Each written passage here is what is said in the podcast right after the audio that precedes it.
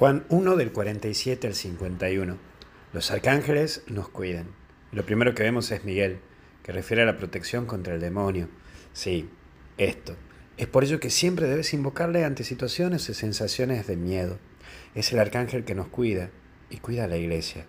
Cuida a la iglesia de las acechanzas del demonio y también te cuida a vos de las acechanzas del demonio. Es por ello que el Papa Francisco también pidió que se ponga su imagen, la imagen del San Miguel Arcángel, en los jardines del, Vaticano. Recurrí a San Miguel y no está mal tener su imagen en tu hogar para que proteja tu casa. Mira, es el santo defensor. Pedile que te cuide y que te defienda de todo mal. Por otro lado está San Gabriel. Es el santo de los que tienen la tarea de anunciar y denunciar. En memoria de su anuncio a María, a José y a tantos otros.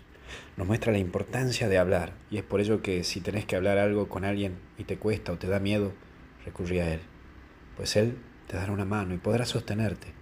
Si tenés un trabajo que te toca anunciar o denunciar, posta que tenés que tenerlo presente, pues no temas en pedirle que te ayude.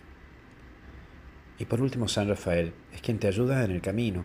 Por tanto, si te toca viajar, no dejes de recurrir a él. Como así también si te toca trabajar en la medicina, es en honor a lo que vivió con Tobías.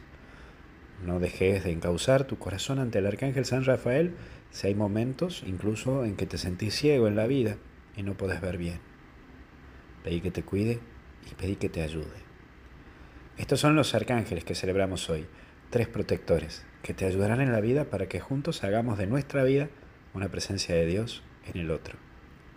Que Dios te bendiga, te acompañe y te proteja en el nombre del Padre, del Hijo y del Espíritu Santo. con Jesús y con los ángeles custodios y con los arcángeles del cielo, hasta el cielo no paramos. Que Dios te cuide, cuídate.